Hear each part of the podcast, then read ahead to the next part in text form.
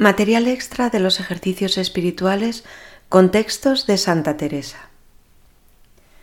Una grande y muy determinada determinación de no parar hasta llegar.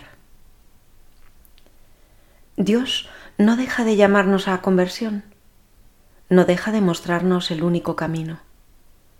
Yo soy el camino, por lo que se puede hablar en lugar de conversión de un encuentro definitivo con el Señor, como les pasó a los discípulos en el camino de Maús, a Pablo camino de Damasco, a Santa Teresa, que también tiene experiencia de un tipo anterior al encuentro. Parece que quería concertar estos dos contrarios tan enemigo uno del otro como es vida espiritual y contentos y gustos y pasatiempos sensuales prohibido detenerse en el avance de la vida espiritual, dice la santa, determinados para ello. Procurar con todas sus fuerzas no ofender a Dios y estar dispuestos y determinados para todo bien. Dios por su cuenta no deja de llamarnos, de empujarnos. No deja que nos detengamos en este camino que hay que andar. Es necesario en la vida espiritual avanzar, cueste lo que cueste hasta el final. La conversión es primeramente una obra de la gracia de Dios que hace volver a Él nuestro corazón. Conviértenos, Señor, y nos convertiremos. Es Dios el que nos da la fuerza para comenzar de nuevo. Al descubrir la grandeza del amor de Dios, nuestro corazón se estremece ante el horror y el peso del pecado y comienza a temer ofender a Dios por el pecado y verse separado de Él. La santa sentía esto, pero sola no podía. Pues ya andaba mi alma cansada y aunque quería, no le dejaban descansar las ruines costumbres que tenía. Después de ver algunos descuidos, viene bien recordar algunos remedios.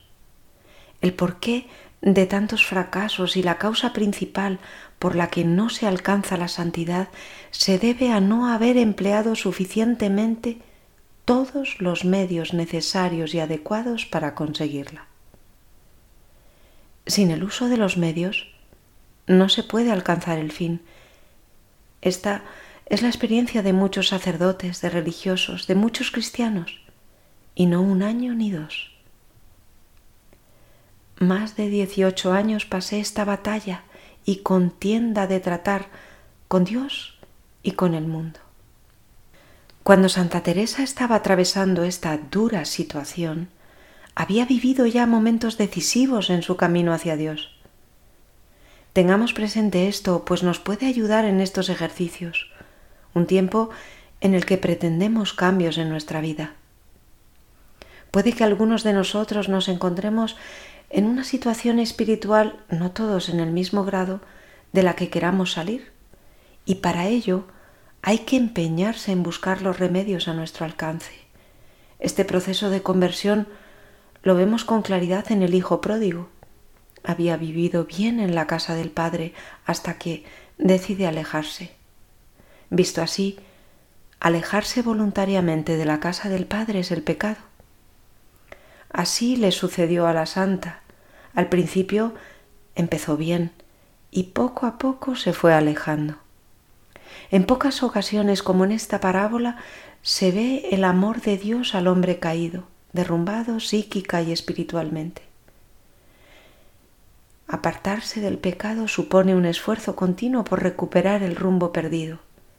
Hay que ser muy humilde, reconocer el pecado, condenar el pecado.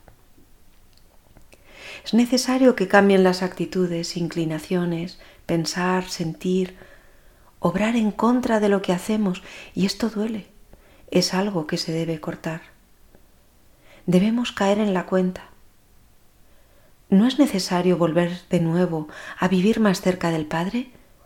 Luego, es necesario decidir, me levantaré. ¿Cómo lo podemos poner nosotros en práctica? Con el examen de conciencia. Recapacitar, reconocer los pecados con deseos de volver para no marcharnos más. Es el primer paso de un alma que retorna del pecado a la gracia o de la tibieza al fervor. como aclaración. La preposición cabe significa cerca de, junto a, y aparece frecuentemente en los escritos de la santa como en este siguiente. A mi parecer, jamás nos acabamos de conocer si no procuramos conocer a Dios. Mirando su grandeza, acudamos a nuestra bajeza, y mirando su limpieza, veremos nuestra suciedad. Considerando su humildad, vemos cuán lejos estamos de ser humildes. Hay dos ganancias de esto. La primera, está claro que parece una cosa blanca, muy más blanca cabe la negra. Y al contrario, la negra cabe la blanca. La segunda es porque nuestro entendimiento y voluntad se hace más noble y más aparejado para todo bien tratando a vueltas de sí con Dios. Y si nunca salimos de nuestro cieno de miserias es mucho inconveniente. Después de haber caído en la cuenta, hay que hacer un firme propósito en lo que dependa de mí como pecador con mucha valentía de no cometer más pecados. Consiste esto en tener firme voluntad y resolución de decir basta al pecado, porque sin esta firme decisión no podremos convertirnos. En la vida espiritual, la parte ascética es el esfuerzo del hombre, que en este caso se ejercita especialmente en desapegarse de lo pecaminoso y en desear unirse más a Dios. San Pablo invita a ponerlo en práctica. Consideraos muertos al pecado y que no reine más el pecado en vuestro cuerpo mortal. De una vez para siempre quiero vivir de ahora en adelante sin ese pecado. En estos ejercicios hago el verdadero propósito de romper con tal o cual pecado. Firme en mi decisión, Señor, te digo, basta y como la santa te suplico, me fortalezcas ya de una vez para no ofenderte. Yo, desde este momento, me considero muerto al pecado. Esta decisión radical de no querer más volver a consentir en ello hace que ya no reine más el pecado. Quizás hemos sido pródigos, pero podemos dejar de serlo. Decía San Agustín, no digas pues, mañana me convertiré, mañana contestaré a Dios y de todos mis pecados pasados y presentes quedaré perdonado. Dices bien que Dios ha prometido el perdón al que se convierte, pero no ha prometido el día de mañana a los perezosos. Dios es a quien hacemos este firme propósito, porque nos hemos decidido a convertirnos de verdad. Esta es una decisión que hay que poner en la práctica rápidamente, ahora mismo, porque siempre está el peligro de que se queden buenas intenciones. Hay que hacer enseguida un acto contrario a lo que queremos renunciar para siempre, es decir, el primer no a la costumbre pecaminosa. Porque si lo pienso, pero tan solo digo, esta será la última vez en que consiento en esto, nos estamos dando una oportunidad más. Nos volverá a jugar una mala pasada la tentación, es decir, no hemos hecho nada. Siguen las puertas abiertas a cualquier caída. Por el contrario, como hemos visto en San Agustín, ¿por qué mañana, mañana? ¿Por qué no ahora? O como la santa postrada en el suelo. Paréceme, le dije entonces, que no me había de levantar de allí hasta que hiciese lo que le suplicaba. Escribe la santa, pues si nunca le miramos ni consideramos lo que le debemos y la muerte que pasó por nosotros, no sé cómo le podemos conocer ni hacer obras en su servicio. Su Majestad nos dé a entender lo mucho que le costamos. ¿Cómo lo podemos poner en práctica? con la confesión. Es Dios el que llama, quien prepara el camino al pecador. El hombre pecador añora y quiere volver junto a Él, volver junto a mi Padre. El abrazo del Padre para devolverle todo lo perdido. Hay más alegría por un pecador que se convierte, sin miedo al Padre, porque no se complace en la muerte del pecador, sino en que se convierta y viva. En la parábola del Evangelio nada se dice de la madre del hijo pródigo, sin duda que aquel hijo era huérfano. Si la hubiera conocido, si la hubiera tenido a su lado en el momento de las tentaciones, ¿acaso se hubiera podido impedir aquella triste escena? Las lágrimas de una madre pueden mucho.